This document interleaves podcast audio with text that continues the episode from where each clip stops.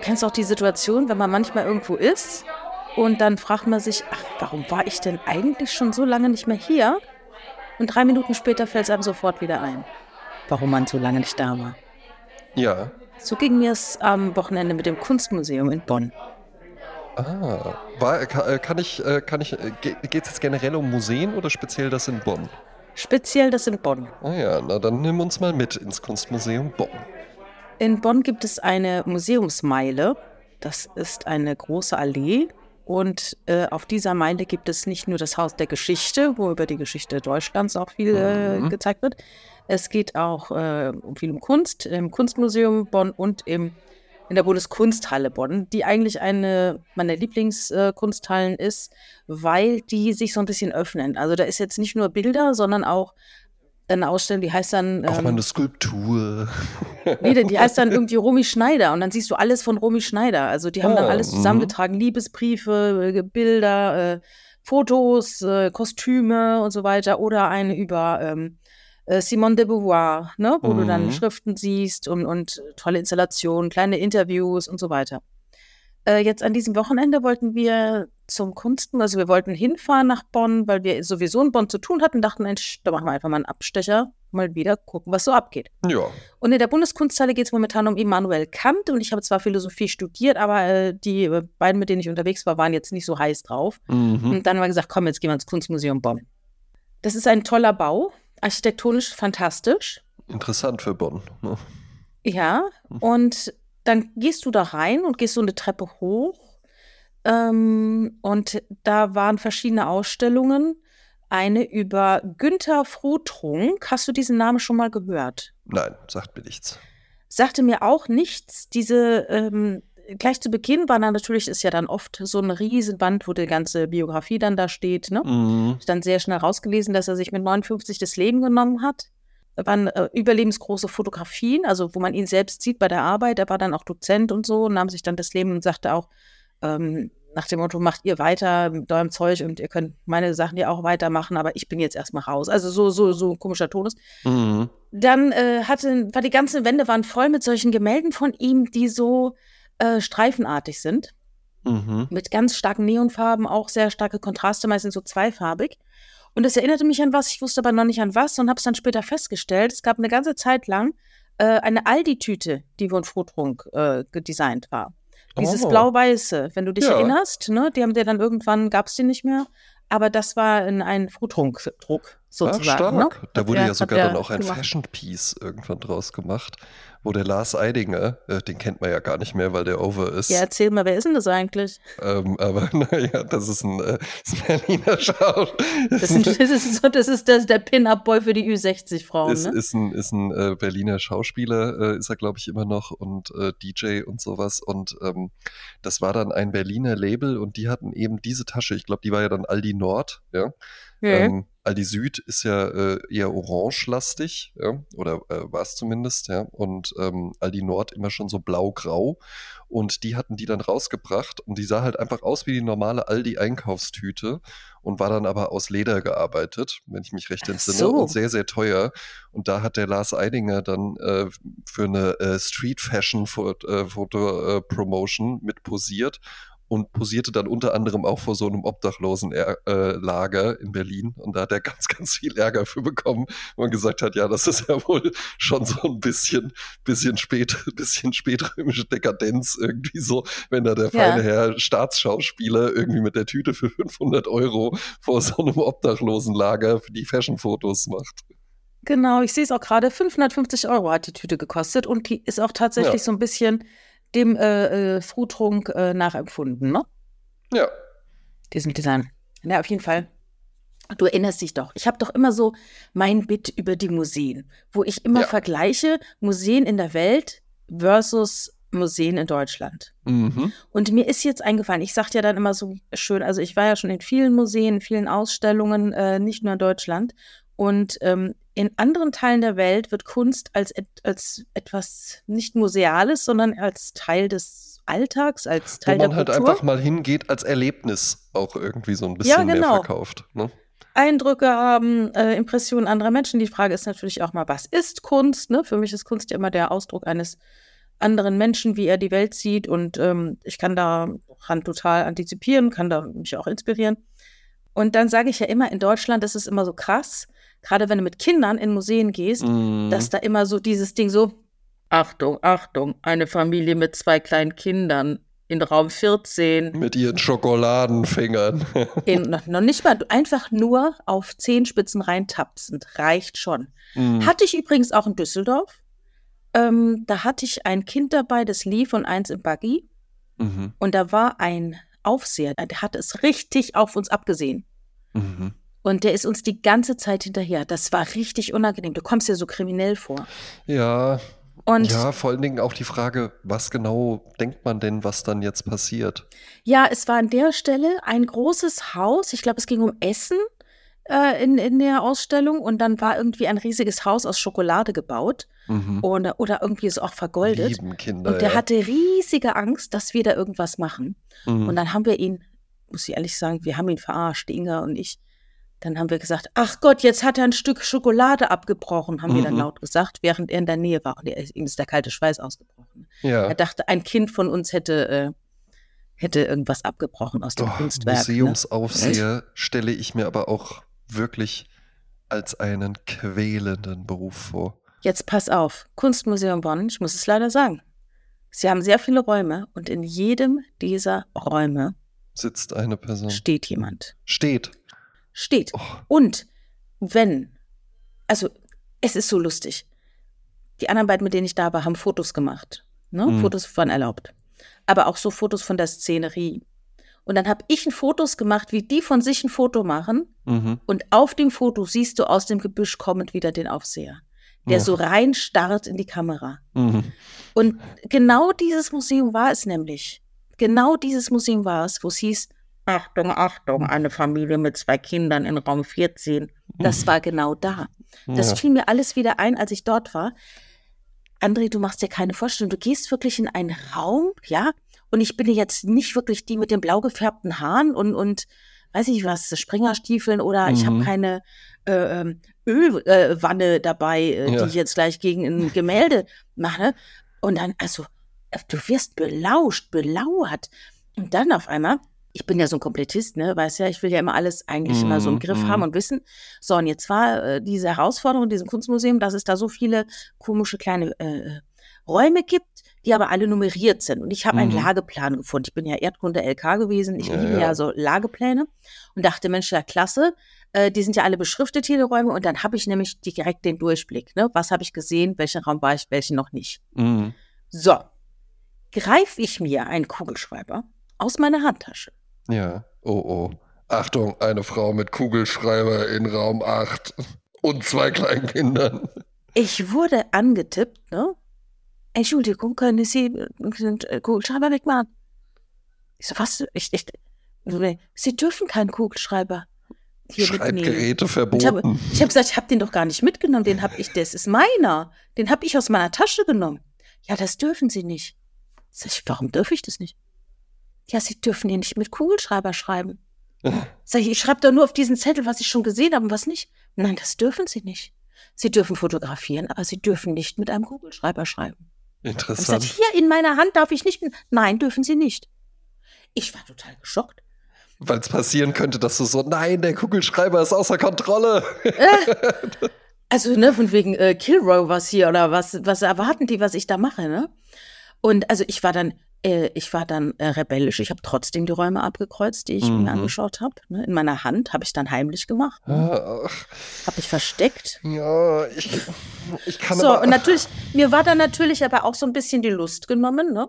Weil mhm. ich fühlte mich dann so gemaßregelt, ich fühlte mich wie eine Achtklässlerin, wo die ja. Lehrerin gesagt hat, Jasmin, so geht's aber nicht, ja? Kugelschreiber weg sofort. Kugelschreiber hier weg, Klassenarbeit.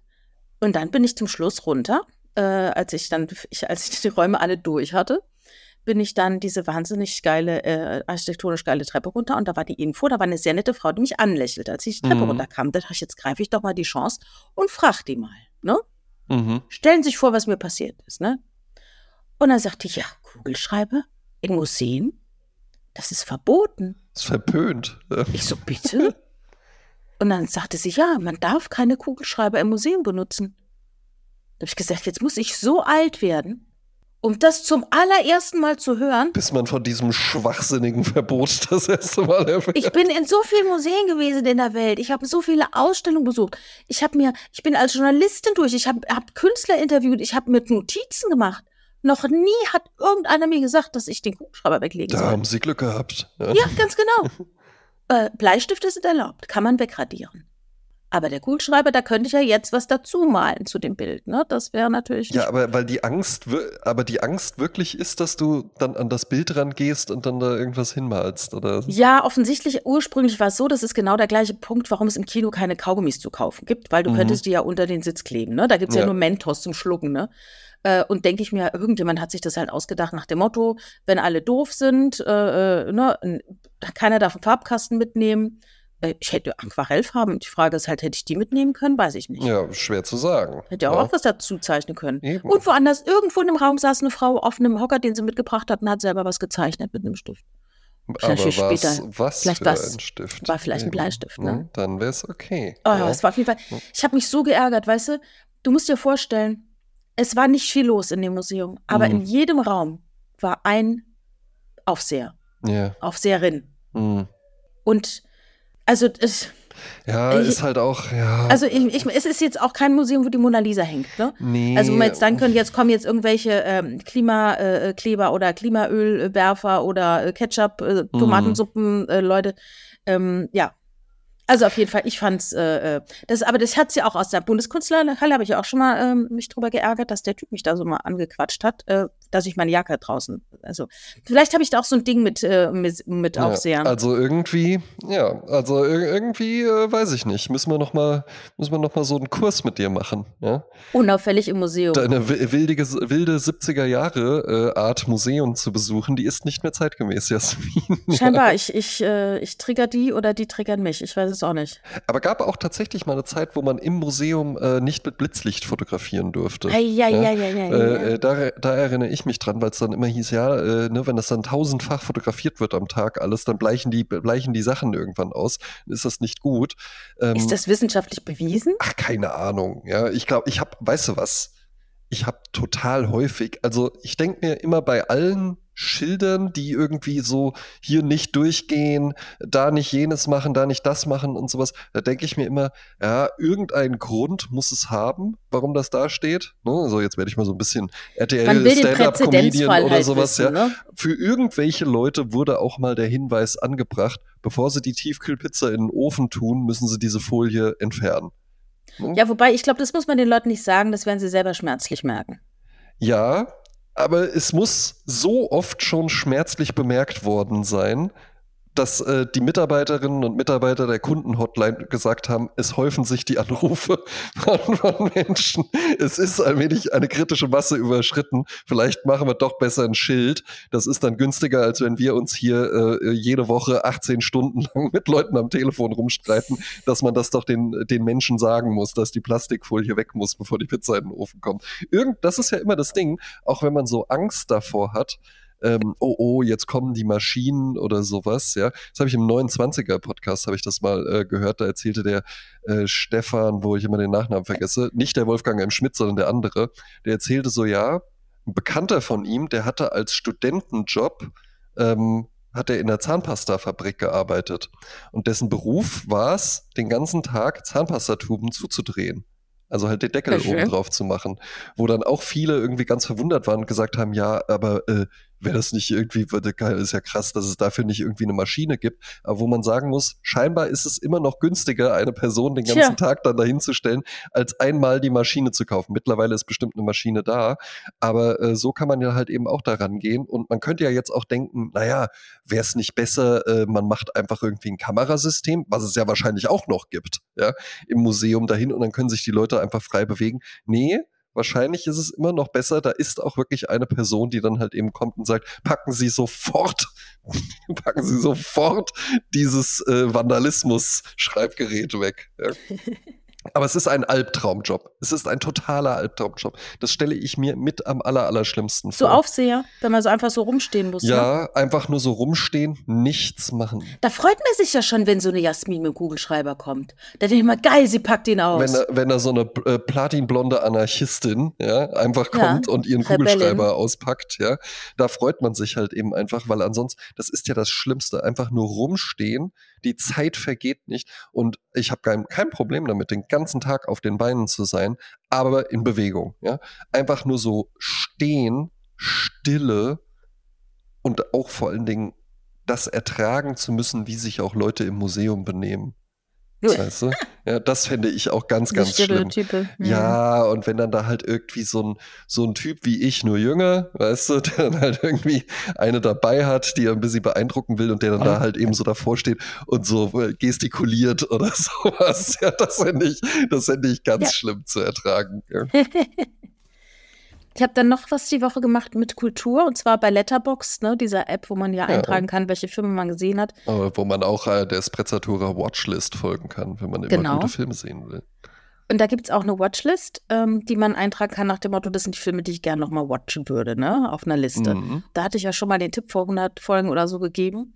Also jeder macht so seine Watchlist voll, jeder hat seine eigene Watchlist und wenn man dann zusammen was gucken will, dann nehme ich die Watchlist vom Richard und mhm. guck, was hat der noch und guck dann, was würde mir von seiner Watchlist gefallen und dann gucken wir das. Das ist eine gute Taktik. Ne?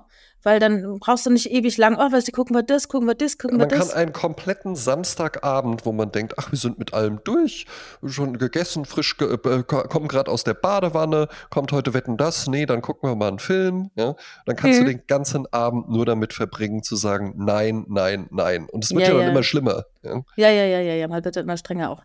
Nee, und das äh, war dann ganz gut. Und auf meiner Liste stand im Zeichen des Bösen, Touch of mhm. Evil äh, ja. von, äh, von und mit äh, Orson Welles, mhm. der damals 42 war, aber angeblich älter geschminkt, aber ich glaube, er sah einfach auch schon äh, so alt aus, wie er da aussah. Das ist der, der mit äh, dieser langen Plansequenz auch anfängt, ne? In Exakt. Havanna oder so, ja. Mhm. Ja, nee, das, das ist auf der, auf der Linie zwischen USA und Mexiko. Mhm.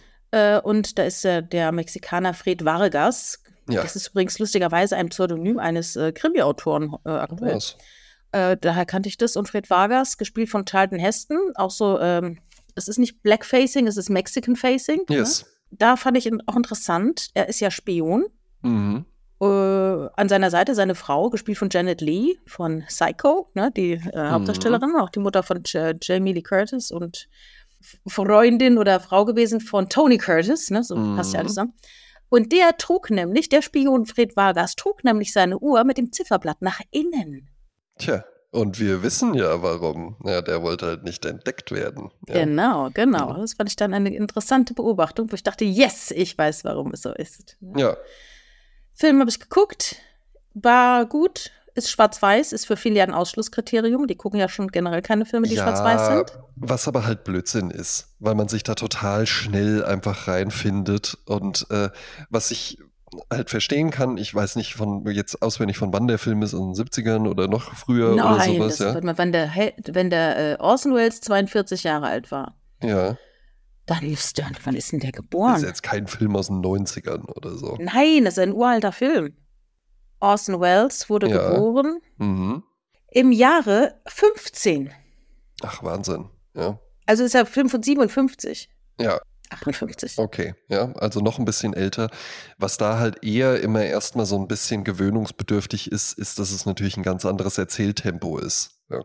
Ne, du hast halt eben einfach äh, längere Sequenzen, jetzt außerhalb dieser Plansequenz, die ja logischerweise immer relativ lang sind. Ach so, Plansequenz äh, für, für alle, die jetzt nicht vom Film kommen, wie Jasmin und ich, ja, wenn es am Stück gedreht ist. Ja. Also ein One-Shot. Wobei ich den Begriff Plansequenz in der Form auch noch nicht gehört habe. Ach so, ja, hoffentlich ja. habe ich jetzt nichts Falsches erzählt. Ja. ja. Aber ich meine Plansequenz oder One-Shot, ja, ne, nennt, man, nennt man das dann gern, ja, in der, genau. Di in der Diagese gespielt. Äh, das ist, war halt damals halt super krass, halt ohne Schnitt, weil die einzelnen Details zu filmen wie soll ich sagen, damals war auch Film viel, viel teurer als heute. Ne? Heute kannst du einfach mit dem iPhone was drehen, das kostet ja nichts. Ne? Ja, du warst halt eben einfach ja limitiert, weil die Filmrolle ist irgendwann vorbei. Eben. Das heißt, du Eben. konntest jetzt nicht sagen, okay, komm, dann bleiben wir noch ein bisschen länger da drauf, bis da umgebaut ist oder so. Da gibt es ja auch äh, Rope oder Cocktail für eine Leiche. Genau. Ja, äh, das ist ja halt eben auch so ein Beispiel, wo die sich dann, und der spielt, das ist ja sogar noch ein Kammerspiel, und der ist halt, da ist der ganze Film als One-Shot angelegt oder als Plansequenz. Ähm, angelegt, ne? ne? Also mit kleinen Tricks natürlich auch. Ja, eben, weil ja, aber weil die, die Filmrolle Tricks, irgendwann zu ja, Ende eben, ist. Die ne? Tricks sind ja einfach nur, weil die Filmrolle fertig ist, dann ja, zoomen die immer in so, so in den Rücken vom Jackett rein so. ja, und sowas. Genau. Ja, ne? Und dann halt eben wieder raus. Ja. Habe ich auch letztens eine äh, Kollegin, äh, die irgendwie passiert ja halt eben einfach. Man denkt, man geht ja immer von sich selbst aus. Ne? Und äh, ich habe mich immer schon für Filme begeistern können und hatte dann da auch irgendwann einfach Spaß dran zu sagen, so jetzt gucke ich mal auch diese ganzen Klassiker und diese ganzen Sachen und gehe auch mal so Listen durch und schreibe mir das da raus. Das ist aber ja gar nicht bei allen so. Also total viele äh, Menschen hatten das halt eben, hatten einfach nie so eine Phase in ihrem Leben oder haben da nie so reingefunden. So eben auch bei einer Kollegin von mir, die dann auch äh, sagte, ey, ich, ich hätte aber Interesse dran und dann ist es ja immer schön, wenn man jemanden hat, der einen so ein bisschen an die Hand nimmt, weil es ja Top mittlerweile 100 Filme, die man gesehen hat. Über, ja, aber du hast ja dann halt dann wirklich nur die Wahl. Ich finde, in sämtlichen äh, Streaming-Anbietern findest du dich überhaupt nicht zurecht. Ja? Da kannst du überhaupt nicht irgendwie gut Nein, sagen, so äh, komm, ich erarbeite mir jetzt mal was, weil es einfach viel zu viel ist. Und diese äh, die BBC 100 Filme, die man mal gesehen haben muss, das finde ich ist dann häufig auch so, wo man sich denkt, ja, ja, stimmt alles, ist aber auch dann viel, wo ich mir so denke, wenn man jetzt nicht schon so in der Filmthematik irgendwie drin ist oder Cineast oder einfach da Spaß dran hat, dann ist es auch schon ein bisschen überfordernd gerne mal, wenn man dann direkt sagt, dieser Film von 1948 ist äh, eine vergessene Perle aus dem deutschen äh, Expressionismus oder sowas. Also ich habe das so gemacht, ich habe mal äh, ein Plakat gekauft, ein Rubbelposter mit 100 mhm. Filmen und da steht natürlich unter jedem Rubbelfeld der Name des Films. Und ja. wenn du den Film gesehen hast, darfst du das Feld aufrubbeln, du siehst das Filmplakat. Und das habe ich meinem Sohn geschenkt. Das hing dann lange an der Rückwand des Kinderzimmers. Ja. Und da konnte der alle Filme freirubbeln, die er gesehen hat. Und, Und wie viele? Dann, ich glaube, alle mittlerweile. Ja, stark. Also wir, wir sind eine Cineastenfamilie. Wir gucken ja, sehr viele stimmt. Filme. Wir ist haben ja auch alle Streaming-Möglichkeiten. Ja, und weil, Richard weil, ja auch bekannt aus, aus dem Sommer-Special Sprezzatura. Erste, erste genau. Folge äh, überhaupt, die nicht mit uns beiden war. Ja, genau. war ja mit Richard, äh, genau. der, da, der da auch dann so sagte, ja, jetzt wurde ich hier so als, als Hitchcock-Experte ja. angekündigt. Hitchcockian. Ja, aber ist er ja halt eben auch. Ja. Mhm. Also sehr, sehr, sehr gut und ähm, macht dann so halt natürlich auch Spaß. Dafür sind solche Dienste wie Letterbox dann auch tatsächlich gut, weil ich finde, mhm. du kannst ja auch bei jedem Streaming-Dienst eine Watchlist anlegen. Die finde ich aber sehr, sehr anstrengend die abzuarbeiten. Also ich bei Netflix, wenn du meine Watchlist bei Netflix siehst, dann stehen dir die Haare zu Berge. Mhm. Weil äh, es gibt Phasen, da lasse ich mich irgendwie von Netflix informieren, wenn irgendwas Neues kommt. Und dann äh, ne, kannst du ja so sagen, ne, hier schick mir eine Mail oder irgendwas passiert da, von wegen, das kommt bald. Mhm. Und da kannst du direkt schon sagen, oh, dann merk mich mal vor, ne? Das will mhm. ich mir anschauen. Und wenn ich das, ich, ich habe bestimmt 200 Filme da drauf und davon 180 richtiger Nonsens. Weil in dem Moment habe ich es gefühlt, ne? Mhm. Die, dann die 58. Doku über wie schlimm ist Zucker, wie schlimm ist Fleisch, wie schlimm ist es überhaupt, äh, als Mensch auf der Welt zu sein. Und dann ne, habe ich mal so Phasen, wo ich denke, ah ja, genau, das will ich jetzt noch mal genauer wissen. Und dann denke ich mir, nee, das brauche ich mir nicht ja. nochmal anzuschauen, anderthalb Stunden lang. Bin ich aber tatsächlich wie beim Bücherregal auch. Das hatte ich ja, glaube ich, in der letzten Folge auch erzählt, dass ich gar nicht, äh, dass ich irgendwie Legst an einer Hand die an. Bücher äh, äh, abzählen kann, die ich hier im Regal stehen habe, die ich noch nicht gelesen habe. Ähm, und bei Filmen handhab ich es schon auch so. Also da sind dann auch mal ein paar Filme drauf. Wenn ich halt irgendwie mal was sehe und sage, ach ja, den könnte man ja mal wieder gucken oder der würde mich interessieren, dann lege ich die da mal ab, damit ich sie nicht vergesse, weil ich finde, man findet sich überhaupt nicht zurecht in diesen riesigen Katalogen. Nee. Ähm, weil alles, gerade bei Net also Netflix finde ich fast noch schlimmer als Amazon, ne, wobei sie geben sich beide nichts. Ich kenne ja nee. die anderen nicht, da kannst du gerne was drüber erzählen. Ich finde bei Amazon Prime äh, ist es eigentlich permanent ein Pop-up-Werbegewitter, äh, wo dir irgendwie nur gezeigt wird, aber hier könntest du was kaufen. Hier gibt's noch was zu kaufen. Hier kauf doch das, kauf doch noch mal irgendwas, ja. Und du findest dich gar nicht gut zurecht. Und bei Netflix ist es mir einfach viel zu viel ein Eigenproduktion und äh, ja, wo man eben die Qualität auch nicht sehen kann, ne? Ja, und wo ne? man, du weißt da nicht, wie gut ist mal, das. Eben, da kannst du auch mal was finden. Komischerweise sind die Netflix-Sachen immer ganz toll bewertet auch, ja. Und äh, man findet sich gar nicht zurecht. Du kannst gar nicht mal irgendwie auch sagen, ich möchte zum Beispiel jetzt einfach mal irgendwie einen älteren Film oder sowas sehen. Ja, sondern okay. du musst dich dadurch so merke ganz schlimm auch bei ähm, TV Now hatten wir ja vor kurzem mhm. nochmal, dass diese App eine absolute Frechheit einfach mhm. nur ist. Da sind dann halt eben auch die Genres, nenne ich es mal, ja, die sind ja dann halt eben auch so eher für den äh, für den leichten Gaumen und dann äh, steht da halt eben nicht irgendwie Romantic Comedy, sondern das geht ans Herz. Ja? Ah, äh, und okay. sowas, ja. Äh, das nervt halt eben schon wahnsinnig. Aber trotzdem handhabe ich so, dass ich die, äh, die Watchlist auch immer mal dann abarbeite. Ja, ja, noch nee, da wird das würde bei mir ewig dauern. Habe ich schon mal, habe ich schon mal erzählt, dass ich, äh, was ich, was ich früher wahnsinnig viel gemacht habe, ähm, bevor ich so, also ich war ja lange Zeit, schäme ich mich auch tatsächlich für, ähm, habe ich ja äh, Filme auch so auf Kinox und, und, und sowas geguckt, so auf diesen also, Raubkopier ja, Raubkopierer werden mit bis zu sieben Jahren Freiheitsstrafe Bezahlzeiten ja. geguckt. Immer mit schlechtem Gewissen und irgendwie auch immer so gedacht, was machst du da eigentlich gerade? Ja. Hier gehen 18 äh, Warnmeldungen und, und Pop-up-Fenster und sowas auf. Äh, teilweise wirklich unterirdische Qualität von Filmen. Und dann guckt man sich das halt eben einfach so an und denkt sich hinterher auch, was, was soll das? Ich, ich, ich habe doch, ein, hab doch ein Einkommen und so, ja. Ja, ich habe das nie gemacht, weil wie gesagt, ich verdiene ja mit äh, Filmemachen mein Geld und ja. ich möchte, dass andere auch mit Filmemachen ihr Geld eben, verdienen können ja. und dass das nicht geklaut wird. Ne? Eben, das habe ich mir dann nämlich irgendwann auch gedacht. Was ich aber halt eben äh, zu der Zeit auch noch viel gemacht habe, ist äh, die Mediatheken der öffentlich-rechtlichen nutzen, wo man nämlich immer mal wirklich tolle Filme findet. Ja. Das stimmt. Auch bei Arte zum Beispiel auch absolut, ganz tolle Sachen. Absolut. Und halt auch wirklich dann mal Klassiker. Ja. Und so fand ich vor kurzem tatsächlich, ich weiß gar nicht mehr, warum ich da gelandet bin. Irgendetwas hatte ich da geguckt oder so für die Arbeit, glaube ich sogar. Und dann habe ich gesehen, ach, da gibt es ja auch bei der ARD-Mediathek einen großen Filmkatalog. Und dann habe ich einfach nur mal so durchgeguckt und habe dann gesehen äh, den Film äh, Die Schachnovelle. Ach ja, Stefan Zweig. Ja, genau. Okay. Ja. Und äh, der war fantastisch. Wirklich. Ah, ja. ja. Hätte ich auch äh, allen empfohlen. Ich habe ihn aber tatsächlich am letzten Tag der Verfügbarkeit gesehen.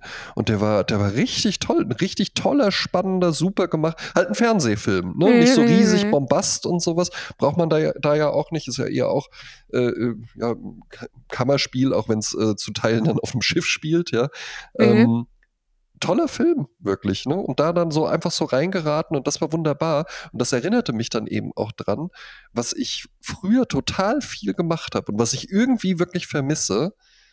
Da habe ich immer Montagabends ZDF Montagskino. Das ah, war dann. Ja. Das war ja, früher gab es immer so Rubriken, ne? Ja, und das war dann halt eben einfach ein Film, der kam im ZDF, ja, ähm, und konnte man dann eben auch in der Mediathek einfach gucken. Und der ging so, meistens so Viertel vor zehn, zehn oder sowas, ging der los. Meistens irgendwie so ein guter 90-minütiger Film oder so. Und da kamen tolle Filme, ja. Und vor allen Dingen dadurch, dass es halt eben einfach, das war dann halt eben der Film, der da kam. Dadurch hast du dir dann auch gesagt, ach ja, komm, den schaue ich mir jetzt halt eben einfach mal an, anstatt eben dieses ewige Scrollen, nee, das will ich nicht, nee, das nicht, und dann guckst du halt doch wieder Matrix, ja, was super ist. Das ist das Schöne an Routinen. Ja. Ähm, also diese Rubriken gab es früher auch gerne im ZDF. Der fantastische Film war mhm. immer ein. Garant für was Tolles. Oder es gab auch mal so einen Horrorfilm. Ich weiß gar nicht, das ist, das ist glaube ich, auch im Rahmen des fantastischen Films. Wenn meine Freundin Sabine und ich bei mir zu Hause waren, weil unsere Eltern sich, die waren befreundet und sind zusammen mhm. ausgegangen, haben Sabine und ich zusammen äh, bei uns bei, oder bei ihr geschlafen und haben dann nachts immer noch Horrorfilme geguckt. Ja. Und das war auch dann der fantastische Film. Und schön ist es halt, wenn solche Routinen sind. Ich meine, diese Sonntagabend Deutschland guckt Tatort-Routine. Mhm. Ähm, da, bin ich kein Teil davon, aber ich nee, verstehe es leider natürlich. auch nicht. Nee, ich, wirklich, ich, sag, ich vermisse ich es leider. auf eine Art. Ja, ich du, sag leider du, nicht. Ich sagte mir, ich habe ja eine Zeit lang immer behauptet, und das hat auch wirklich gestimmt, dass ich zwei Tatorte gesehen habe, nämlich einmal mit Schimanski, ja. damals als er lief, und dann irgendwann mal die Reifeprüfung, nicht die Reifeprüfung, doch, das hieß die Reifeprüfung mit Nastasia mhm. Kinski. Dann die, die beiden habe ich geschaut ich war letztes Jahr bei meinem Vater und saß bei dem auf der Couch und mhm. wir seppten so rum. Und ich gucke normalerweise ja gar kein lineares Fernsehen. Ja. Ne? Aber wenn ich bei meinem Vater bin, so, okay, ja, dann seppen wir halt mal durch. Mhm. Und dann blieben wir hängen bei einem Film und der war so gut. Ich fand den wahnsinnig gut. Ich war richtig auch äh, geflasht und, und, und äh, interessiert, wie es weitergeht und so. Mhm. Stellte sich heraus, am Ende, es war ein Tatort. Ist ein Tatort.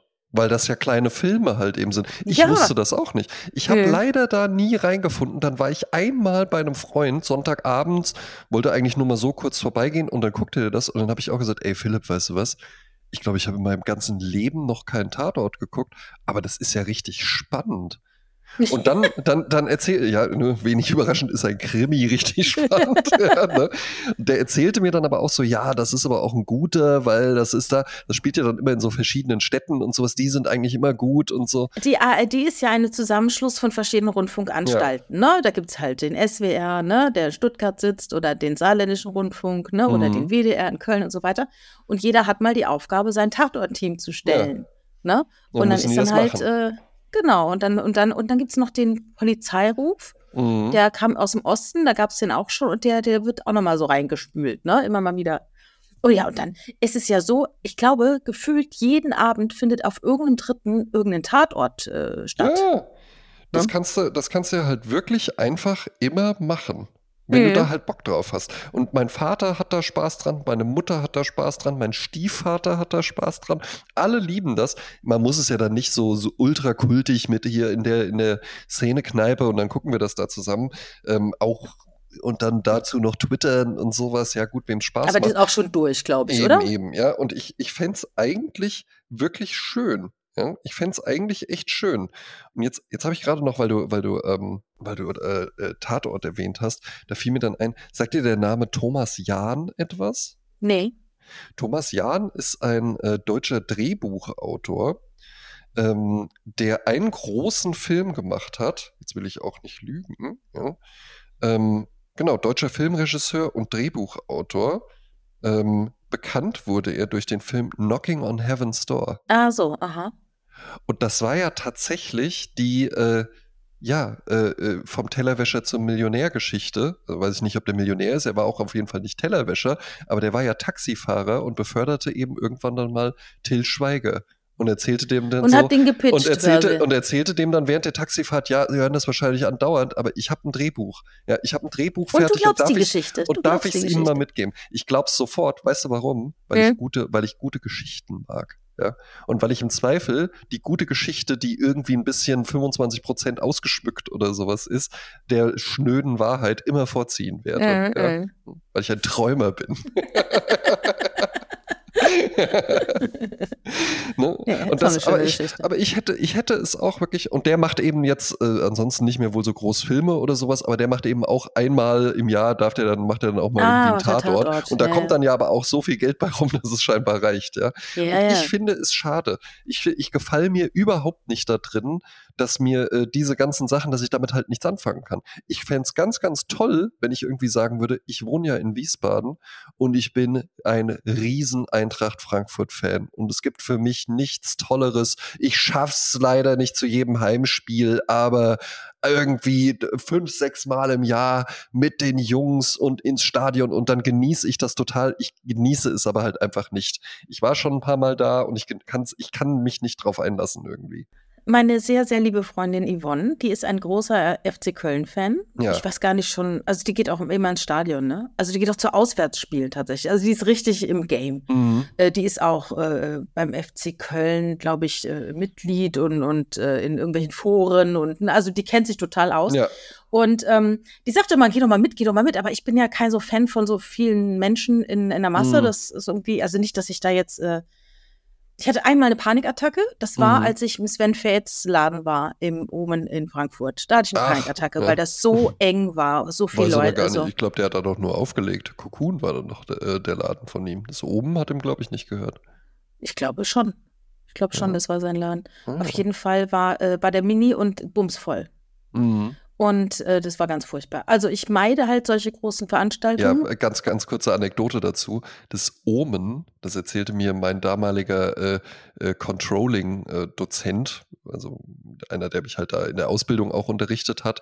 Ganz, ganz ruhiger, schüchterner Typ. Und das ahnte keiner bei dem, dass der halt so richtig auf Techno steht und so, ja, und da halt eben dann feiern geht und so, ja. Hochkompetenter Kerl auch, ja.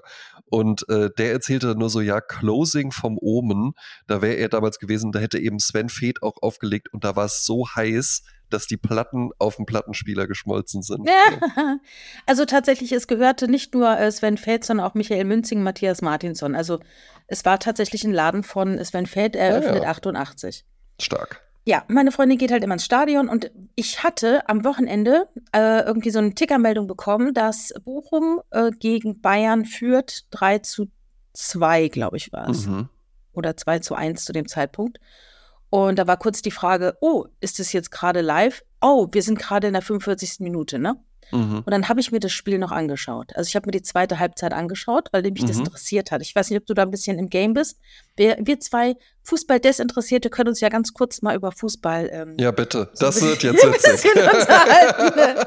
okay, also, also, es also. sind elf Leute in jeder. es geht um einen Ball.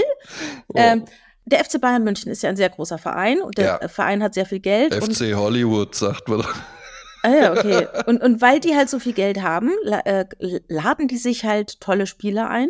Ja. Und dann sagen halt die, ähm, äh, die, wie sag mal, die Gegner von Bayern München, na toll, also für Geld dann halt, die sich die schönsten und dollsten einzukaufen, das könnte ja jeder, aber hier, naja, wir spielen genau. mit denen, die wir, wir haben. Ne? Machen, so. Wir haben noch richtiges Talentmanagement und bauen die Leute auf. Ja. Genau. Und dann so, gehen also, sie zum FC Bayern, wenn sie richtig gut sind. Tja, und es ist halt so, Bayern München hat halt einen schlechten Ruf, was das angeht, oder ist halt der astreine Ruf. Ne? Also, es, ist halt, es ist halt der Verein, halt die immer, die, genau, und die gewinnen halt immer alles und dann bist genau. du halt in Deutschland einfach immer nicht gern gesehen. Ja. Genau. Und dann war es jetzt die ganze Zeit so, dass der Herr Nagelsmann, der war der Trainer von Bayern München und es lief eigentlich auch alles ganz gut. Ja, Julian Nagelsmann. Und dann war der Herr Tuchel, der, der ganz woanders äh, ja.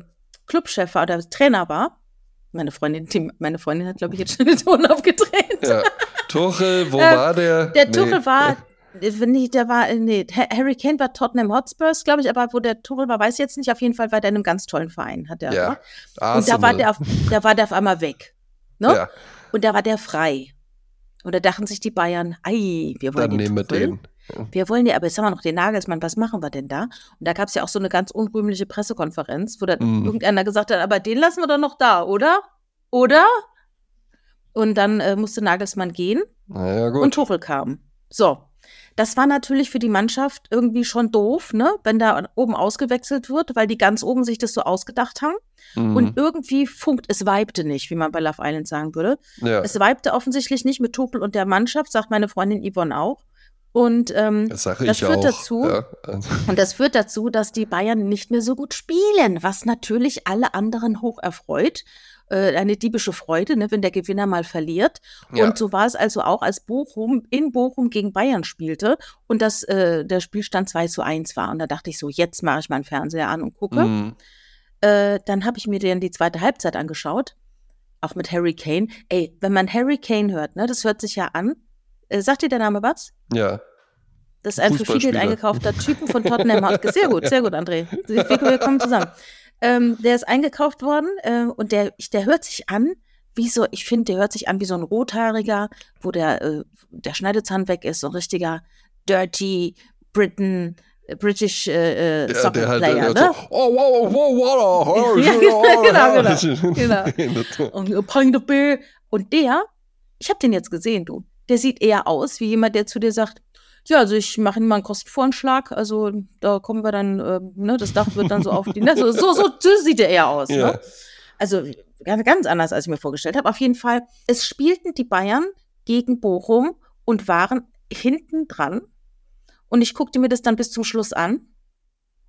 Und ich war dann doch total auch erfreut, dass die Bochumer gewonnen haben, weil die auch in Bochum gespielt haben und die Bochumer, das Publikum Ach, hat sich so gefreut. Eben. Und ich mag das, wenn Menschen sich so freuen. Und das war einfach schön. Es waren auch nicht so viele traurige Bayern da, weil das war halt nicht in Bayern, sondern in Bochum.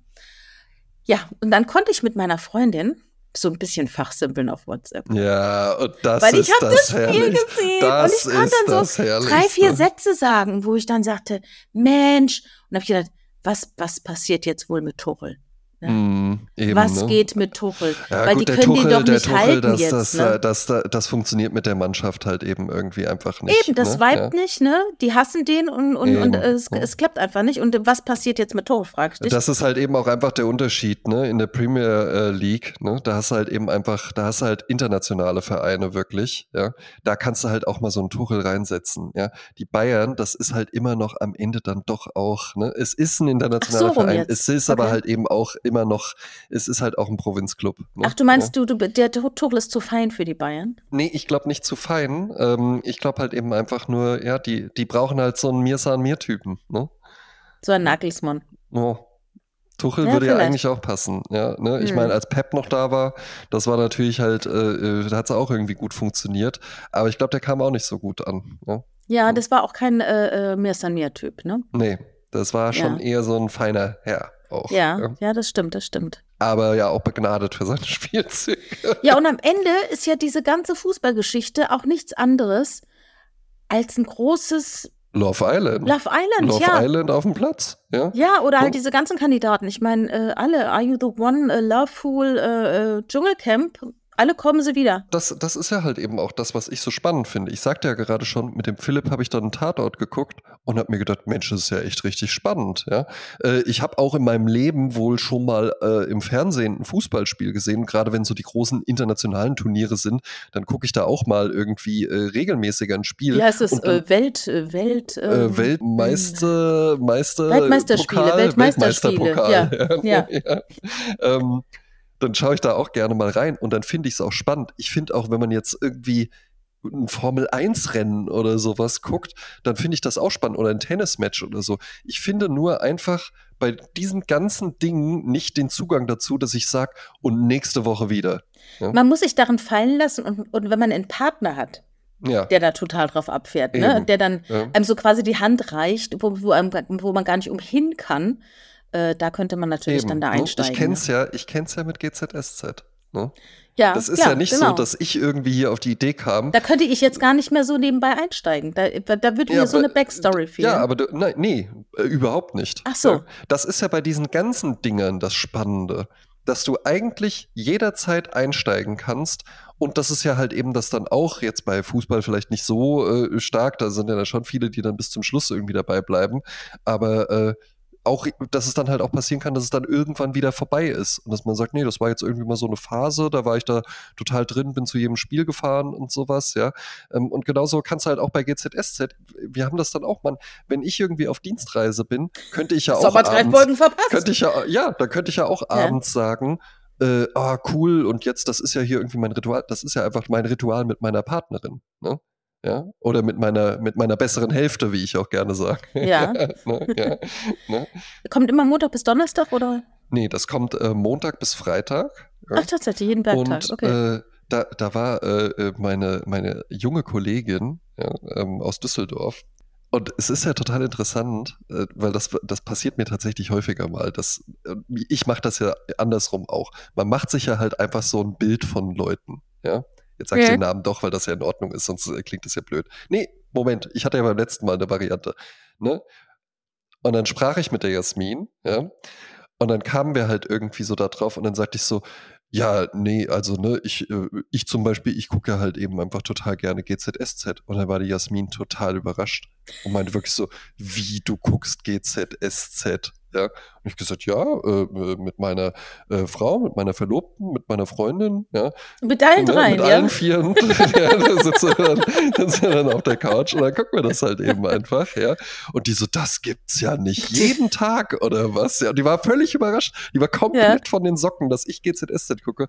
Ja, weil es, GZSZ ist ja, ist ja auch nicht gerade ein, ein Zeichen von Charme und Anmut, ne? Also das ist ja so ein bisschen so dein Step down zu den einfachen Menschen. Ja, ja aber, aber, aber, guck, ja, aber guck mal, Jasmin, das, das war halt in Jasmins Welt, äh, war natürlich halt eben klar, dass ich zu Hause sitze und dann, oder dass ich so nach einem anstrengenden Tag komme ich so nach Hause und dann lege ich irgendwie so eine Jazzplatte auf und ziehe ja. vielleicht locker mal so ein bisschen die Krawatte, ja. Dann habe ich Der nämlich Rotwein auch gesagt, du, du, ja, du, du, du, Jasmin, ich weiß nicht, äh, was du dir vorgestellt hast, Ich trage aber auch zu Hause gar nicht immer Anzug. Ja.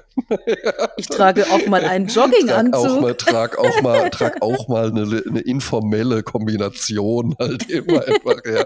Ne? Und dann, dann was, was, was ich dann noch ganz interessant fand, weil sie meinte dann so, ja, jeden, und dann guckt ihr das so jeden Abend zusammen oder was? Und dann meinte ich so, ja, ähm, Manchmal schon, manchmal Außer es ist Feiertag. Manchmal kriegen wir es halt zeitlich dann einfach nicht hin, das dann wirklich am Abend zu gucken. Ähm, manchmal klappt es dann auch die ganze Woche nicht. Dann freuen wir uns aber auch beide richtig, wenn wir Samstagmorgens aufstehen, weil man, dann kann man das halt eben alles so hintereinander gucken.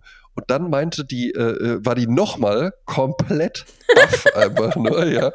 Und meinte so, wie du guckst tagsüber Fernsehen. Ach ja. Und da meinte ich so, ja, äh, ab und zu dann halt mal schon. Das hätte ich nicht gedacht. Ich hätte bei dir wirklich felsenfest, wäre ich davon ausgegangen, dass du sagst, nee, Fernsehen gucken, passiv sich berieseln lassen, das ist was für abends, das ist was für nach Feierabend. Und das kenne ja, ich auch. Ich war ja auch mal mit so einer Akademikertochter zusammen, äh, äh, wo so die Eltern auch so sehr intellektuell waren und wo man sich auch so sehr darin gefiel zu sagen, nee, also gerne mal irgendwie auf Arte oder, oder im Programmkino abends einen Film. Es muss ein bisschen wehtun. Abends bisschen wehtun es muss, muss auch, es. muss auch dann irgendwie der Jim Jarmusch Marathon oder sowas halt eben sein, ja. Aber tagsüber, also da kann man was lesen, wenn man irgendwie die Zeit hat, aber eigentlich hat man da keine Zeit zu haben. Da hat man gefälligst was zu tun zu haben. Ja, ja ich kenne das auch bei mir zu Hause. Da ist auch, wenn man morgens einen Fernseher anmacht, eher so nach dem Motto, das ist, als würde man sich morgens eine Flasche Bier aufmachen. Ja. Also morgens ist so, muss noch alles so in der, äh, in der, in the zone sein, was natürlich Quatsch ist, was, weil ich zum Beispiel wahnsinnig gerne auch morgens meine Shows nachschaue, die ich nachts ja. nicht schauen konnte. Ne? Oder ich gucke ja viel auf RTL Plus äh, dann ist ja viel um Mitternacht, startet ja dann die neue Folge, ne, und so. Und dann bin ich halt nicht immer gewillt, nachts bis um eins, halb zwei dann noch aufzubleiben, ja. um up to date zu sein. Das reicht dann halt auch morgens. Kann man dann Ganz auch morgens früh. nach dem Aufstehen. Ja, ne? genau. Ne? Ähm, nee, aber fand ich, ich fand das total witzig, wie die wirklich so, wie tagsüber, tagsüber guckst du dann Fernsehen. Ja. ja. Ja, Aber ja, Leute, jetzt wisst ihr es alle. Ja, ne? Äh, ich ziehe mir morgens die Hose genauso an wie ihr. Ja. Ich, ich habe noch äh, eine Info, die ich ganz lange schon mit mir mittrage und die möchte ich jetzt einfach mal mitteilen. Ne? Wir ja, sind ja hier, haben ja auch einen Lehrauftrag hier. Äh, ich habe mal äh, das irgendwo gefunden, es gibt äh, acht Tipps zum Ausschlafen. Oh. Weil der Witz ist ja oftmals Einschlafen, Durchschlafen. Ja, we all know the struggle. Aber auch das Ausschlafen. Also ich kann ja nicht mehr ausschlafen seit äh, meinem ersten Kind, sage ich jetzt mal, ne? Der Schwangerschaft. Mhm. Das ist, das hat meinen ganzen Schlafrhythmus komplett umgehauen. Also ich konnte früher tatsächlich, früher war ich eine Nachteule, ich bin dann um ein, zwei Uhr nachts ins Bett und bin halt spät aufgestanden und war dann aber auch bis um neun oder zehn Uhr abends im Büro und danach mhm. was trinken und danach wieder ins Bett. Ne? Ach, stark. Hm. Äh, also was ganz wichtig ist, äh, Tipps zum Ausschlafen, ist wie alles, wie alles, äh, das Leben wird einfach leichter durch Routinen. Mhm. Es geht aber auch schneller vorbei, glaube ich. Wenn ja. alles Routine ist, dann rutscht dir, rutschen dir die Jahre einfach so weg. Ja, weil das ist das, wo, de, wo das Gehirn dann einfach sagt, ach, das genau, kenne ich ja schon, Autopilot. das muss ich mir gar nicht mehr merken. Genau. Ja. Deshalb, weißt du, was ich jetzt wieder die Tage gemacht habe? Ich habe die Besteckschublade, ne? Wir haben vier Schubladen. Mhm. Und eigentlich war das Besteck immer ganz hinten links und jetzt habe ich es wieder ganz nach rechts gemacht. Ach, stark. Dass alle durchdrehen weil sie, jedes Mal, wenn sie die Besteckschublade aufmachen, da kein Besteck drin ist. Ja, ne? und dann sitzt da die Mutter, ja, ne, und guckt die an. Denkt, Mache ich nur vor ihr Gehirn. Luft die Augenbrauen, ja, und es wirft keine Falte. Warum sieht sie so jugendlich aus? Tja, sie ändert öfter mal die Routine. Ja? Mein Geheimnis. ja. Genau.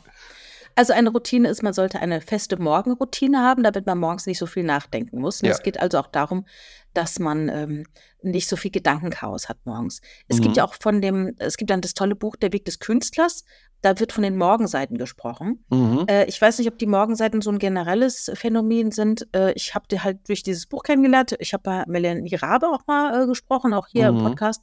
Und die macht ja auch mal die Morgenseiten. Das ist, äh, ich mache es nicht. Ich habe es mal eine Zeit lang gemacht und es geht folgendermaßen: Du stehst auf, nimmst dein Handy eben nicht in die Hand. Ja. Äh, du gehst noch nicht, was ist in der Welt draußen los? Du bist immer noch bei dir und ja. nimmst einen Stift in die Hand, nimmst ein Blatt oder drei oder nimmst ein Notizbuch und schreibst einfach drei bis sechs Seiten einfach runter. Mhm. Du schreibst ja einfach alles, was dir durchs Hirn schießt, auf. Und wenn dir nichts einfällt, dann schreibst du auf, mir fällt nichts ein, mir tut die Hand weh, ich schreibe immer noch hier, der Stift ist blau und so. Egal, schreib irgendwas. Ne? Mhm. Also das hilft, Dann ist wichtig der Schlafzyklus. Man muss wissen, es gibt einen leichten Schlaf, es gibt einen Tiefschlaf und es gibt die Traumphase. Ne? Rapid Eye Movement, da diese, diese äh, Mhm. Traumphase. Und jede dauert 90 Minuten. Hm. Und du brauchst vier bis fünf dieser Tiefschlafphasen, um dich gut zu fühlen. Das ist eine Rechenaufgabe. Du solltest also deine Schlaf- und deine Weckzeiten so legen, dass du nicht in einer Tiefschlafphase durch den Wecker Mhm. aus dem Schlaf gerissen wirst. Ne? Also wenn du nämlich jetzt noch ganz vor dem Aufwachen in einer Tiefschlafphase bist, ja, dann hast du noch ganz viel Melatonin im Blut. Mhm. Und das macht es halt wahnsinnig schwer, wach zu werden. Ja. Dann sollte man am besten bei um die 16 Grad im Zimmer schlafen. Mhm. Also eher kühl, nicht die Eher Heizung kühl. anmachen. Genau, nicht die Heizung anmachen. Also es ist wichtig, die Temperatur zu haben. Wenn es zu kalt ist oder zu warm ist, macht es wieder unruhig. Wenn du zu kalt schläfst, ich hörte mal, die Nase ist wie so ein Temperaturmesser. Mhm. Die, die Luft, die du einatmest, ist quasi das, was der Körper denkt, was sonst so los ist. Der merkt nicht, dass du in der Decke liegst. Mhm. Und dann heizt er nämlich auf. Also wenn es zu kalt ist, dann heizt der Körper auf, dann schwitzt du halt in deinem Bett, das ist auch nicht gut. Ne? Du musst natürlich auch das richtige Bettzeug äh, äh, haben und äh, richtige Schlafkleidung. Muss halt gucken, ne? Es gibt halt Leute, die schlafen gerne nackt, manche Leute schlafen gerne mit Pyjama, manche haben gerne Unterhose an. Schlaf äh, äh, im Wintermantel. äh, dann halt gucken, äh, Geräusche, ne? Mhm. Bis Freitagmorgens zum Beispiel ist beim Nachbarn äh, die Müllabfuhr grauenvoll, ne? Also man könnte natürlich sich Ohrstöpsel anziehen. Also man muss halt gucken, wie komme ich halt so geräuscharm wie möglich durch die Nacht. Ja. Dann fünfter Tipp, Tageslicht. Ne? Also es gibt Tageslichtwecker. Mhm. Das heißt, die, die faken dann quasi Licht und dann äh, kann, kannst du so langsam bist du wach, ne? weil du merkst, Genau. ah ja, jetzt Und das hat ja auch jeder schon mal erlebt. Das ist ja das schönste Aufwachen. Wenn du einfach so von dir aus aufwachst. Mhm, genau. Sechster Tipp fürs Ausschlafen ist Snoosen. Mhm. Hatte ich ja schon mal erwähnt, Fun Fact. Also wenn du eine halbe Stunde snoost morgens, dann bist du fitter morgens. Ach was. Das haben jetzt schwedische Forscher rausgefunden, weil der Clou ist, dann startet man eben nicht mit einer Tiefschlafphase, sondern weil du bist ja dann nicht mehr in der Tiefschlafphase, weil du ja am Snoosen bist. Verstehst du? Mhm. Dann hast du diesen Trick halt angewendet, ne? Ja, ist, glaube ich, so ein bisschen verpönt, weil sich's halt eben so anfühlt, so echte Macher äh, snoosen nicht, Direkt echte Macher, direkt äh, geht's los. Ja, ich, ich, ich spring aus dem Bett, fall direkt nach vorne über in die Liegestütz und dann ge- pumpe ich, gebe ich mir erstmal In die Laufschuhe rein, unter die kalte Dusche. Eben, ne? Also wir haben ja, wir haben ja halt eben auch äh, äh, einen, einen Hörer, der hier zuhört, der ein, eine krasse Morgenroutine hat. Ja? Mhm. Ähm, er fühlt sich jetzt äh, sicherlich auch schon angesprochen. Ich glaube, den Vornamen kann man sagen. Tim heißt er. Ähm, und ich glaube, was hat er mal erzählt? Der steht um halb vier auf oder so. Wahnsinn. Und dann läuft er jeden Tag 15 Kilometer, macht Wahnsinn. zwei Workouts. Also er, der braucht es auch so für seinen Beruf Mhm. halt eben. Aber das finde ich schon, äh, kenne ich niemanden, der Ja, damit kenn ich äh, auch niemanden. vergleichbar ist. Super. Ne? Finde ich auch cool. Ähm, der siebte Tipp ist Vorbereitung. Und zwar, das ist einfach auch, ich mache das auch ganz gerne, dass man abends nochmal, bevor man ins Bett geht, nochmal alles so schön hinlegt. Ne? Also, dass die Küche äh, äh, gut aussieht. Am besten Tisch gedeckt hat für ein Frühstück zum Beispiel. Ja, das geht auch. Ich, ja, Ja, wurde bei mir in der Familie immer gemacht. Ja, finde ja, find ich auch. Ist so, so, so was, was man vielleicht aus dem Elternhaus kennt. Muss jetzt nicht unbedingt sein. Man muss im Übrigen auch nicht zwingend frühstücken. So die Räume, die man dann morgens benutzt, in so einen Reset-Zustand einfach wieder zu bringen, das würde ich auch empfehlen. Ja, und zum Beispiel, du kannst ja schon mal die Klamotten rauslegen für einen äh, ja, Tag. das ist Oder äh, eine halt super Dinge, Sache. äh, To-Do-Liste oder irgendwas oder die Sachen, alles schon mal richten. Nicht sagen, ach, das mache ich noch morgen früh, sondern nee, wenn du Kopfhörer einstecken willst, dann steck die jetzt schon mal ein. Wenn du Kabel brauchst, steck die Kabel jetzt ein. Der Mhm. Block, was, du brauchst noch das Notizheft, wo hast du Stifte dabei? Also, dass man das alles schon abends macht, weil dann ist es nicht nachts im Hirn, dass man halb wach wird, denkt, oh scheiße, von morgen muss, ja, muss ich noch das, da darf ich nicht vergessen, ne? Und dann noch ein Licht anmachen, äh, aufschreiben, oh, ne? Ist auch doof, ne? Ja, Und der letzte und achte Tipp ist, äh, man sollte viel trinken. Also, äh, weil nach sie- sieben, acht Stunden Schlaf ist der Körper komplett dehydriert, weil du wahnsinnig viel verstoffwechselst und du musst eben oben reinschütten, damit oben unten wieder was rauskommt. Also, ich stelle mir das immer vor wie so ein Aquarium. Unten Ja. kommt das schlechte Wasser raus, oben muss das gute Wasser reinmachen. exakt. Am besten abends ein großes Glas Wasser neben das Bett stellen oder äh, Tee. Auch wenn man müde ist, tagsüber ein, zwei Tassen, äh, ein, zwei Tassen, äh, ein, zwei Tassen Bier, äh, ein, zwei Ta äh, Gläser Wasser, ähm, dann ist man nicht so müde. Du, ist sowieso, haben wir ganz, ganz früh äh, im Laufe dieses Podcasts haben wir das schon mal als Tipp gegeben und der Benno Herz, der schrieb mir dann irgendwann aus LA, ja, Äh. ähm, und schrieb mir irgendwann und sagte, ey, das mit dem Wasser, das war tatsächlich ein richtiger Gamechanger für mich, weil ich trinke auch gerne morgens Kaffee und andere trinken halt gerne äh, irgendwie einen grünen Tee oder sowas. Das ist auch in Ordnung. Ähm, nur darf man sich halt, wenn man das regelmäßig macht, nicht irgendwie der Illusion hingeben, dass da das Koffein noch irgendwie so eine besondere wachmachende Wirkung oder sowas hat. Das, was einen morgens wach macht, ist eben genau diese Flüssigkeitszufuhr. Das heißt, du kannst auch einfach nur morgens ein großes Glas Wasser trinken, sollte man ja sowieso machen. Ähm, kannst auch noch einen Löffel Apfelessig mit reinmachen und eine Messerspitze mehr Salz und Zitrone, dann hast du wirklich sogar einen richtigen äh, gesunden Start in den Tag. Kann aber auch einfach nur normales Wasser sein und dann trinkst du mal ein, zwei Gläser davon und dann fängt dein Körper an zu arbeiten und kommt auf Betriebstemperatur und davon bist du dann auch wach. Da bist du wach, ja. Ich gebe noch einen neunten Tipp zum Schlafen mit. Ja. ja.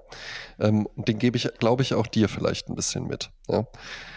Weil ich glaube, Leute wie du oder Leute, die auch generell Probleme mit dem Einschlafen haben, äh, ich fange mit einem Kompliment an, sind sehr intelligente Menschen, ja, sehr denkende Menschen, sehr reflektierende Menschen und äh, neigen dann aber dadurch vielleicht halt eben auch gerne mal dazu, dann irgendwie im Bett zu liegen und zu denken, oh, ah, ist es ist die richtige Temperatur? Nee, ich glaube, hier ist es viel zu warm oder zu kalt. Ne? Also die dann irgendwie solche Einschlafregeln auch ein bisschen zu ernst nehmen. Und ah ja, Hm. aber wenn ich jetzt, wenn ich jetzt in der nächsten Viertelstunde nicht einschlafe, dann klingelt mein Wecker, während ich noch in der Tiefschlafphase bin. Das ist suboptimal. Da, oh Mann, jetzt kommt hier alles durcheinander und sowas. Das Beste zum Einschlafen ist auch tatsächlich, sich in einen ruhigen Zustand zu bringen. Ja? Und sich keine Gedanken zu machen. Eben. Und wenn, wenn ihr da einen Tipp haben wollt, äh, was tatsächlich äh, hier auch neben GZSZ regelmäßig angewandt wird, ist ein Podcast. Und zwar ist das der Einschlafen-Podcast. ja, ne? Und der wird gemacht von einem äh, Mann, der heißt äh, Tobi Bayer, der arbeitet eigentlich bei Adobe hauptberuflich. Das ist ein riesen Podcast, hat riesige Abrufzahlen tatsächlich.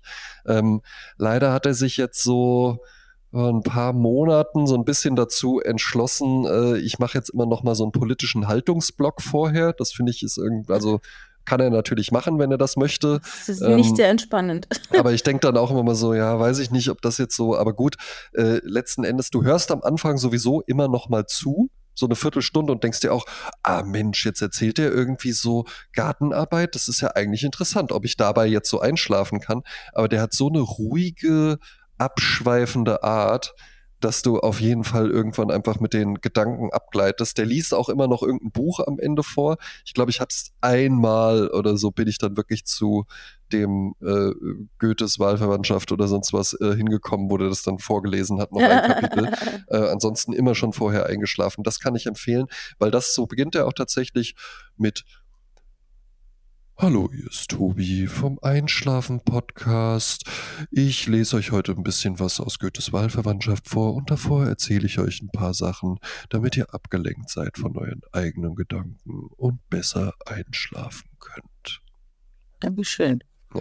Ähm, wenn man jetzt bei, bei den neuen Sachen äh, sagt mit äh, äh, noch so ein bisschen äh, Haltungsblock brauche ich jetzt nicht, man kann auch einfach zurückgehen und sich die alten Folgen anhören. Die sind wenig überraschend zeitlos angelegt. André, es ist schon wieder soweit. Wir sind bei der Musik angekommen. Wir sind bei der Musik ja. angekommen. Ähm, ich habe einen äh, Song ausgesucht für unsere Goldstandardliste von einem Künstler, der schon auf unserer Liste ist. Den hast du damals draufgesetzt. Hm. Und ich habe ähm, ein Lied von ihm äh, entdeckt, das ich richtig schön finde. Also Marcos Valle ist äh, ein total renommierter brasilianischer Sänger, Songwriter und Produzent. Bossa Nova Samba. Er ist geboren Mhm. am 14. September 43 und hat in den 60er Jahren angefangen, Musik zu machen und ist dann einer der führenden Künstler der Bossa Nova Bewegung Mhm. geworden. Und diesen Song, den ich ausgesucht habe aus dem Jahr 71, da war er Anfang, ich glaube 28 war er da. Das bedeutet, ähm, der Song hat biografische äh, Wurzeln. Also es geht irgendwie darum, alles, was 30 ist. Also er zählt Dinge auf mit 30. Es gibt auch immer Trau keinem über 30, ne? Gab es auch mal Mhm. diesen Spruch, ne? Und es geht die ganze Zeit um dieses 30-Werden. Und das ist ein so schöner, und ich, ich liebe ja Dinge, die, die mich ein bisschen herausfordern. Ja. Melodien, die sich so schnell, also die Melodien sind ja ganz einfach zu machen. Da da Mhm. da da da da da da da da da da da da da da da da da da da, da, da, da, da. So, das sind ja so diese, diese ganz Mhm. lamen Aufbauten. Die, die schocken mich nicht. Aber das, was er da schafft, also dieses Brasilianische auch, die haben so Eben, andere ja Rhythmen, sowieso gerne. andere Ja, ja. Wendungen, so Mhm. Spielereien, so Schlaufen, das lieb ich. Und das äh, Ja. findet hier wunderbar statt. Das ist so ein bisschen herausfordernd. Aber man, man ist gleich eigentlich beim zweiten Hören schon verliebt in diesen Song. Ja, klingt toll. Und dann habe ich noch einen Song für die Party-Playlist. Wir bleiben im Brasilianischen. Das ist jetzt eine Band äh, aus äh, Niederlanden, glaube ich. Äh, das ist eine brasilianische Sängerin, ein äh, deutscher Keyboarder und ein niederländischer Drummer. Die, die beiden Männer heißen übrigens Stefan und die Frau heißt Lilian Vie- Vieira. Vieira. Das ist so schwer auszusprechen, ist so brasilianisch. Und die Band heißt Zuko 103, sage ich jetzt mal. Ist Zuzo 103 und äh, so eine Mischung aus Acid Jazz, elektronische Musik und Funk. Und Mhm. wenn man es hört, man, es klingt so ein bisschen 70er-mäßig, ist aber aus dem Jahr 2008 und das Lied heißt Beja Amim, was auch immer das heißt, ich habe keine Ahnung. Ähm, die sind, glaube ich, letztes Jahr sogar nochmal auf Tour gegangen, Suko Mhm. 103, keine Ahnung, wie 103 auf Brasilianisch klingt. Aber ist ein Song, der eigentlich keine großen, äh, wie sagt man, Kapriolen dreht. Äh, es ist eigentlich so ein, so ein Pumpersong. ja. Da, da, Oh, da. ja, eben. Ja, ist Sport auch hilft auch beim Einschlafen. ja, klingt gut. Äh, von mir wie immer kurz. Äh, ich glaube, eine amerikanische Band ähm, heißt wie das schönste Gefühl der Welt, nämlich Love. Ja.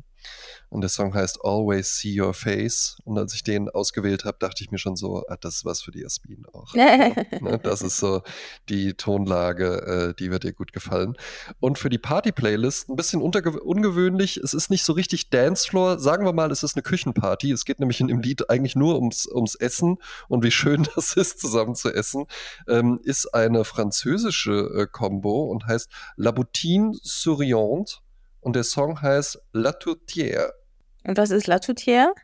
Das weiß ich nicht. Wahrscheinlich auch irgendwas zu essen. Ah ja. Äh, ich habe mir überlegt, vielleicht könnten wir ja auch mal Fragen an unsere Spezza-Touristas stellen. Hatten wir das nicht sowieso schon mal vor? Ja, Ich machen wir jetzt. Ja. Also ich wüsste gerne, wenn ihr irgendwelche Tipps, ich fahre nämlich demnächst nach Barcelona, wenn ihr irgendwelche Tipps habt, dann würde ich mich sehr darüber freuen. Ja, schreibt das doch mal rein. Bei Spotify kann man ja jetzt auch bei den Episoden kommentieren. Einfach nach unten scrollen in eurem Player und dann könnt ihr da der Jasmin tolle Tipps für Barcelona geben. Fliegst du dann da Ja. eigentlich hin oder fährst du mit dem Auto? Ich fahre mit dem Zug. Ah ja, stark. Hatte ich, nämlich Ja. noch, hatte ich nämlich noch überlegt. Ich wusste ja schon, dass das bei dir bald ansteht. Ja, Ja, äh, ja cool. Finde ich gut. Ja. ja, ja. Ja, prima. So, äh, du hast es eben angesprochen, man muss oben das gute Wasser reinkippen, äh, damit unten das schlechte wieder rausläuft. Und dafür wird es jetzt höchste Zeit bei mir. Und gerade eben hörte ich im Hintergrund die ersten Töne von einem Tatort. Eben, und das ist natürlich dann das Schlagzeug von Udo Lindenberg. Ja. Klar. Tschüss. Das war's für heute, liebe Zuhörerinnen und Zuhörer. Wir hoffen, dass euch die Folge gefallen hat. Wenn das der Fall ist, würden sich André und Jasmin riesig freuen, wenn ihr sie weiterempfehlt. Erzählt euren Freunden, eurer Familie und euren Urlaubsbekanntschaften vom Podcast. Vergesst auch nicht, ihm auf eurer bevorzugten Plattform zu folgen, damit ihr keine neue Episode verpasst. Wenn ihr den Podcast unterstützen möchtet, hinterlasst bitte eine Bewertung. Das hilft enorm, mehr Menschen zu erreichen und die Strezzatura Community zu vergrößern. Vielen Dank fürs Zuhören. Wir freuen uns schon darauf, euch beim nächsten Mal wieder bei Sprezzatura begrüßen zu dürfen. Bis dahin, genießt die Stunden und tschüss.